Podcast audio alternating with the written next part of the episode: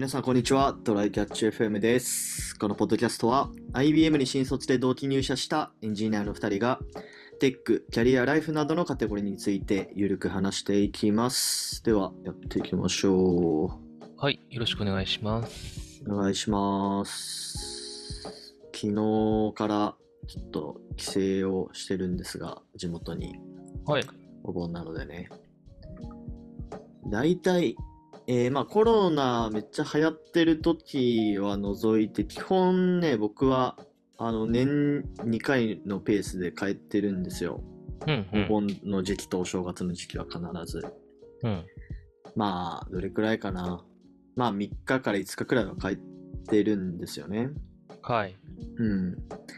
で、あのー今実家は、えっと、親が住んでて、もう子供はもう全員一人暮らししてるみたいな。兄弟二人、他に二人いるんです。三人兄弟なんですけど、うちは。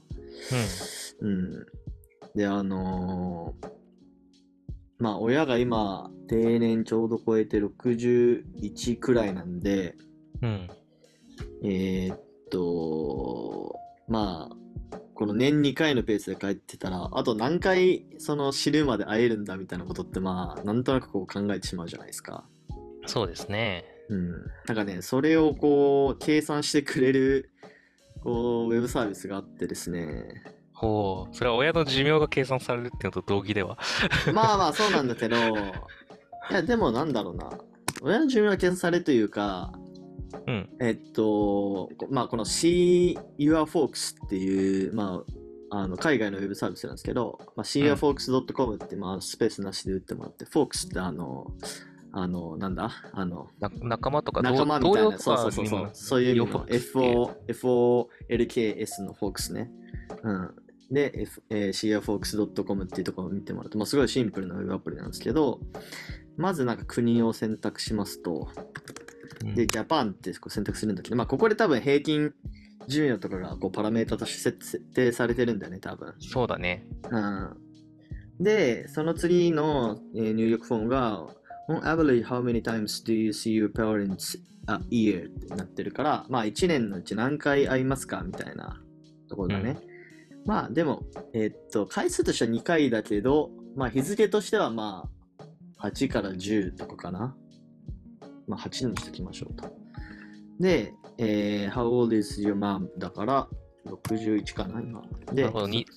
に、あれ、項目としては回数なんだけど、うんあみやちゃん日数を入れてるのね。日数入れて、まあどっちでもいいと思います、これは。うん。はいまあ、。好きな方。うん。で、まあお父さんお母さん年齢入れて、もうそれで、えー show my results ってなってるから結果を見ると。そしたら、you will see your parents っていう回数が出ます。僕の場合184回だね。ううんんうんうんだから184日ですね、厳密には。うんね、回数で言うとその4分の1とかそういう話になるんだね。まあそうです、3そうですね、そうですね。まあだからうん本当ね、半年くらいよ、一緒に過ごす、ね、のとしたら、そうなんよな。そう考えるとめちゃめちゃ少ないなっていうのはね、実感してしまいますよね、これは。ね。うーん。たまにはオンライン規制でもいいからした方がいいよなっていう話は。そうそうそう、あまりね、まあ僕まだ、あの、まだ帰省してる方だと思う、この30とかになって。うん。そうだね。なんか年一するかしないかみたいな人結構いるからな。いや、ほんとそうよ。しかもこれがさ、まだそのお母さんとかだったらね、この184日とかそういう数値になるけど、もうおばあちゃんとかだったらね、70、80とかの、そうだよね。ともう、あと2週間くらいしか会えないみたいなケースもね、全然出てくるからさ。そうだね。でうん僕も、あの、いやこれはちょっと実家の猫の話になっちゃうんだけど、あの、うんうん就職して東京に出てきた頃に、時に、うんもう寿命まで地形なってなってた実家の猫がいて、はいはいだから、はい。あの、僕1年目、すべての長期休暇あの、帰省したもんね。あーゴールデンウィークを入ってすぐのゴールデンウィーク帰って、夏休み帰って、うんうんうん秋なんか帰った、シルバーウィークとかあったのかなこれ。なんか帰ったかもしれないぐらいで、えで、冬休み帰る、うん、で、またなんか、なんかの機会に帰るみたいな、もうひたすらなんか年3、4、下手したら、まあ、4か5とか書いてた気がする。うんうんうんうん。だから、ね。なんか、そういうので意識すると、わーって帰るんだけど、あそうだね。普段は僕も2回とかかな、うんうんうん。年に。うちの実家も猫いますけどね、ほんと、今何歳だ ?20、に20歳くらいかな。もう長生きだね。20年生きてるね。もうヨボヨボですよ。うん、まあでもちょっとそういうのを実際こう数値として見るとね、あのなんかこう危機感じゃないですけど、まあ親との時間を大切に過ごさないといけないなっていう実感が持てるので、まあぜひちょっとやってみてくださいという、そうですまあそういうね。話でした。はい。えー、っと、じゃあ本題の方参りましょう。ほい。えーっと、本題が、えっとね、これちょっと前のポッドキャストでも、なんかこういう機能って出てくるんじゃないみたいな話を過去にしたと思うんだけど、してたね、多分これは。そうそうそうそう。で、まあそれが、あの、いよいよ、こう、現実のものになってきたぞっていう話で、うん。あの、YouTube の検索結果のところに、あの、動画内の特定の箇所への、こう、リンクというか、例えば、あのーなんだろうな。まあ、これちょっと今試してみたら、ちょっとクエリに、その検索キーワードによってはで出たり出てこなかったりしてたんですけど、まあ、例えば、住宅ローン、金融機関みたいな感じで検索すると、なんか一番目の動画に、なんか0分16秒みたいなあのリンクが、リンクというか、そのクリックできるところがあって、で、そこに多分その、そのクエリにマッチするような話が始まってるのかな？これまあどれくらい精度高いのかちょっとまだ検証してないですけど、まあこれ要は、ねあの動画の中、動画で喋ってることを、えーまあ、スピーチトゥテキストで書き起こして、でそれに対して検索できるようになってるっていうことだよね。そうだね。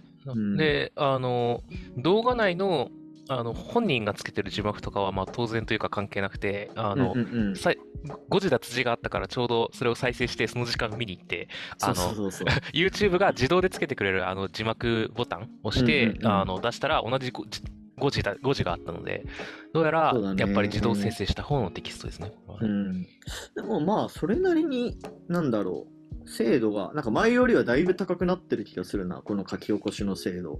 そうだね。日本語でも結構精度上がったなって感じ。うんうんうんあの外国語はもともと、英語はそうそうそう結構高かったんだけど、日本語は偉いことになってたから、うん あの、そうなんだよねそ。れがある程度軌道に乗ったからこれを日本語でも取り入れたのかもね。ももしかしたら僕らが知らんかっただけで、英語では前からやってた可能性あるな、これ。確かに確かに。これ、えーっと、そもそもこの動画のうん。ページでなんか書き起こしとか見れるのかな？あ、小トランスクリプトってあって、こんにちは。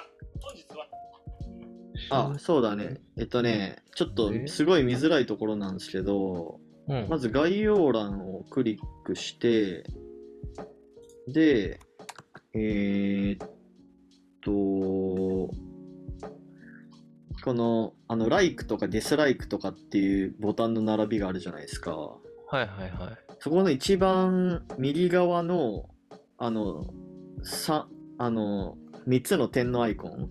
はいはいはいはい、はい。クリックするとな何メニューってんだっけね、これね。これなんなんだって、3点ダッシュだって忘れたけど、そんな名前だった気がする。で、なんか、あの、なんだろう、なんか、い俺のところは英語で出てるから、ショートランスクリプトって出てるんだけど、日本語だと文字起こしって出ますね。文字起こしで出るなるほど。文字起こしを表示ってのを押すと、文字起こしっていうのが左上に表示された、あの、うんうんうんうんチャプターはみんな見たことあるかなと思うんだけど、そうだねチャプ。ターと同じ感じで文字起こしが、出てくるうんうんうんこれが検索にも使われてるっぽいな。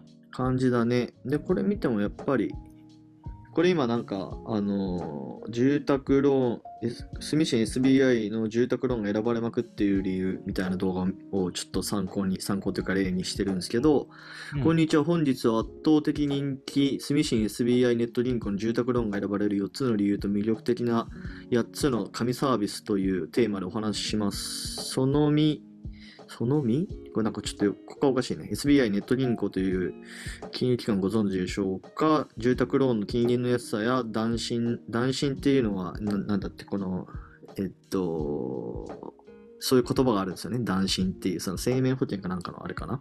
のうん充実度合いから近年最も暴れている金融機関、選ばれている金融機関かな？の一つです。みたいな、まあでも、制度としてはまあ全然8割9割くらいはなんかちゃんと聞き取ってるみたいな。そうだね。うん。ほぼほぼできてて、で、まあ、さっきの暴れているっていうのが、あの、検索画面にも出てたから、あ、これ自動のやつなんだなって思ったみたいなような経緯ですね。で今、それについてもちょっと改めて検索したけど、ほとんどの字幕、あの、YouTube の公式ヘルプで、ほとんどの字幕付き動画では、字幕の文字起こしを表示して動画の特定部分に移動できますって書いてあるから、まあ、結構それが出てる。で、えっと、ただ、今さっき言った同じ検索結果でも、あの、うん文字起こしが対象に入ってないものがあるから、そうだね。で、その動画を今開いたんだけど、あるんだよね、う文字起こしの機能自体は。だから、はいはいはいはいあの、多分検索結果に、今僕ら2個の単語で検索してるけど、そのうんうんうん2個の単語にちょうど両方ともヒットした、その文字起こしのあある時間、特定の時間帯があったら、はいはいはいはいそれを出してくれる。で、片なるほどね方しかヒットするのがないような動画とか、タイトルにしかヒットしてないようなやつとかは、あの、多分そこまで出さないみたいなことをやっているように見える。うーん、なるほど、なるほど。いや、でもこれ、ね、なんか画期的だよね。なんか、ポッドキャストでも、この波が確実に来るだろうなっていう気はする。そうだね。なんか情報、そういう検索ができるようになると、情報としてのポッドキャストの検索がうんうんうんうんやりやすくなるかな。なんか、あの、あんまり情報をポッドキャストで、あの、この情報が欲しいから、ポッドキャストで検索しようってあんまりやったことないんだよね。そうだね。うん。やった結果、ポッドキャストが出てきて、その、ポッドキャストのどこどこ、あの、アップルポッドキャストとのリンク方法とかをさ、ググったら、ポッドキャストでそれを説明してる人とかがいたみたいなのはあるんだけど、今後 YouTube でしあの調べ物をするみたいな感じで、ポッドキャストで調べ物をするは出てくるかもしれないね。そうなんだよなしかもね、今だとやっぱ情報が、そのタイトルと、まあ、概要欄にちょっと書くくらいの、ね、情報しかないけど、ね。まあ、例えば今、あのまさに雑談で喋ってるようなことが検索にヒットしてくれるみたいな感じだからね。そうなんだよな。僕らの雑談、まず、なんか、これについて雑談しました以外の情報が、たそうそうそうそう検索できないからね。うんそうだね。でもまあ、まだどうなんだろう。プロトタイプなのかな。なんかこの、なんだろう。あの、機能に気づいたのがちょうど昨日くらいで、まあいつぐらいからスタートしてたのかわかんないけど、まあ、徐々になんかここの、なんだろう。その検索キーワードに対して、ここですよっていうのをピンポイントで出してくれる割合っていうのが、増えてくるのかな。そうなんじゃないかな。もしかしたらまだ、それを検索用の対象に入れてないものもあるかもしれないし全然あるでしょうね。ど、どの動画からとか、いつ、いつの動画からそれを取り入れ始めたのかとかもわかんないしね。だんだん過去のやつも全部やってる途中かもしれないし。いやでもこれほんと動画のさ全てのその話し言葉がうん。そのインデックスされるっていうのかな？まあ Google 的に言うとインデックスされるんだったらめちゃめちゃ増えるよねそのデータ量がそう、だから結構先なんじゃないっていう話で、あの、それに耐えられるようになったらするだろうねって話を過去のポッドキャストでしてたんだけど、それに耐えられるようにな 状態なんだね、今はきっと。う んそうだろうね。うんうんまあ、もともと、あの、だから、あと他の影響と、その、なんか、耐える耐えないの話でも言うと、これ、うん。YouTube だと、そういう検索が効かないっていうのと、あの、うん。ブログへの導入、あの、ブログからの流入も欲しいからってことで、それを文字起こししたもの、もしくはそれと同じ内容の、動画と同じ内容のものをブログに書いてる人ってうん。結構いたと思うんだけど、そうだねもはや、それがなくな不要にっていく可能性が、そうねね、あの、まあ、ちょっとそこから行く、あの、広告収入とかもあるだろうけど、まあねちょっとそこを、ちょっと Google が何かしら、もうちょっと手を加えることで、その文化もなくなる可能性があるよね。なんかしら便利になったらうんうん。でもこれなんか例えば YouTube とかでさ生計立ててる人ってさ、うん。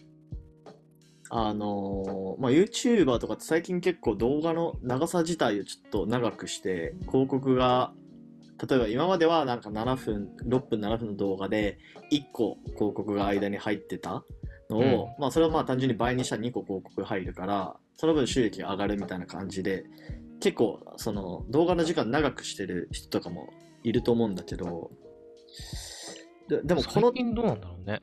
なんかそん,、うんそんなイメージあるけど、でもこのさ、広告機能、広告機能じゃないや、えっと、その書き起こしのピンポイントでそこに飛べるっていう機能入っちゃうと、なんかそこちょっとダメージ食らいそうだよね。なんかその 動画を長くことな長くすることによって広告収入をその増やしてる YouTuber は。あー情報系 YouTuber だとね、結構そういうことがありそうだね。エンタメ系だとあんまりないかもしれまないけど。あそうか。確かに確かに。あと、うん。あの似たような問題は結構、あの Google のさ、あの検索したときに、どっかのあのウェブサイトの、上位ウェブサイトのページの引用をそのまま検索結果の上に出しちゃう機能があったじゃん。はいはいあるじゃはい。ん今もはいはい、あれのせいで。で、あの、ページに飛んでくれる人が減るみたいな問題がだいぶ前に指摘されてたんだよね。あるな。それと同じようなことは起きるんじゃないかな。これでだって字幕でね、あの両方にヒットしたものとかが見えちゃって、うんうんうんあこの動画見なくていいかなとかが 発生するわけじゃない。そうそうそうそう。まああるよな。そうなんだよね。一いやま長一短な感じだな。あ、あともう一つ思ったのが、うん。その、その動画の SEO を強くするためには、動画内でハキハキ喋る方がいいっていうことになるよね。あー、そうだね。なんか字幕、自動の字幕に取り込まれる喋り方の方が良いってことにはなるよなそうそうそうそう。なんかどんだけいいこと喋ってても、滑舌が悪かったら誰にも見られないっていう、ちょっと悲しい状態にはなるよね。まあ僕ちょっと一時期情報を得てた YouTuber とかも滑舌悪すぎて辛くなって他の人を探そうって思ったことあるけど。あそうなんだ。なるほどね。聞いてて辛いものがある。あこれは本当に趣味によると、人の感性によるけど、聞き取りやすいものの方がいいのはいいんだよなっていうのと、あと、そうだよね。あれどうだ？なんかさ、あの、ゆっくりとかもは結構意外と YouTube に受け入れられてたからさ、あの自動音声系ってどうなんだろう？結構取れるもんなのかな？っていうのそっちの方が取りやすいんじゃない？やっぱり。ちょっと独特じゃん、ゆっくりとまあね、まあね。どうなんだろう。こうちゃんボと。ボイスロイドはまだあんまり YouTube で受け入れられきってない気はするけど、てか多分ニコニコで流行りすぎてて、YouTube ではさほどではないってだけだと思うんだけど、でもあさ、そういう、なんだろう、ボットの音声とかはさ、もともとそのトランスクリプトがあるわけでしょ？うんうんうん。なんかそれをアップロードしたらそっちをそのインデックスしてくれるみたいな機能とかは出そうだけどね。